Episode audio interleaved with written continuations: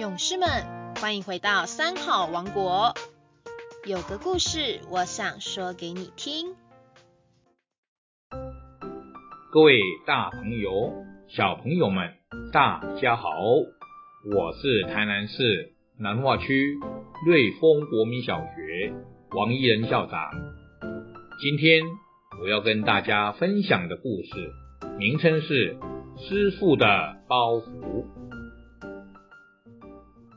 有一对师徒外出弘法度众，师傅走在前面，徒弟背着行李跟在后头。在路途中，徒弟心中动念：我一定要发菩提心，广度众生，将来救苦救难。徒弟年纪虽小，但他心中动的这个念头。正是佛教里“但愿众生得离苦，不为自己求安乐”的菩萨发心。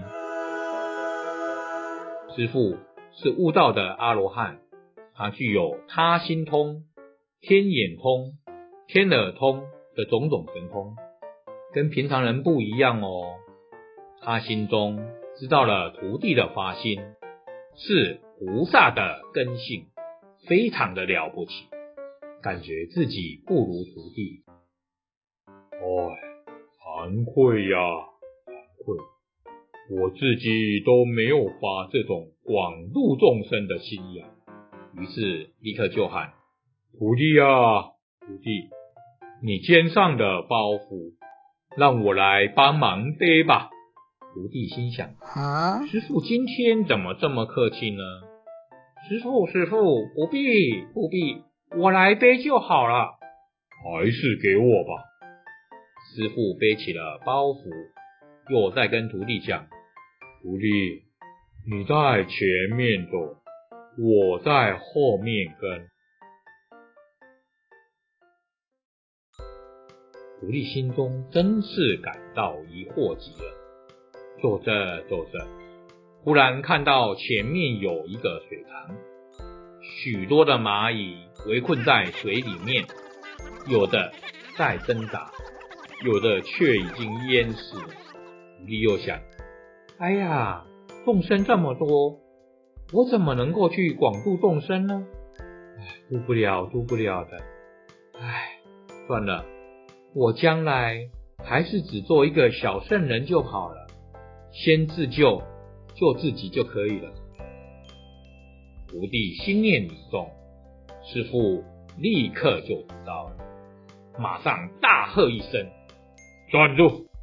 包袱你拿回去背，在后面走。”各位小朋友，这一段故事说明，一个人的心量有多大，他的成就就有多大。菩萨。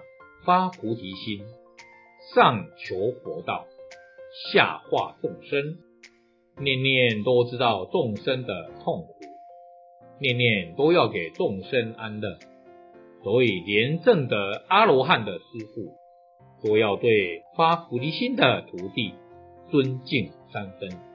因此，我们平时举心动念，也要想到别人的利益和别人的安乐。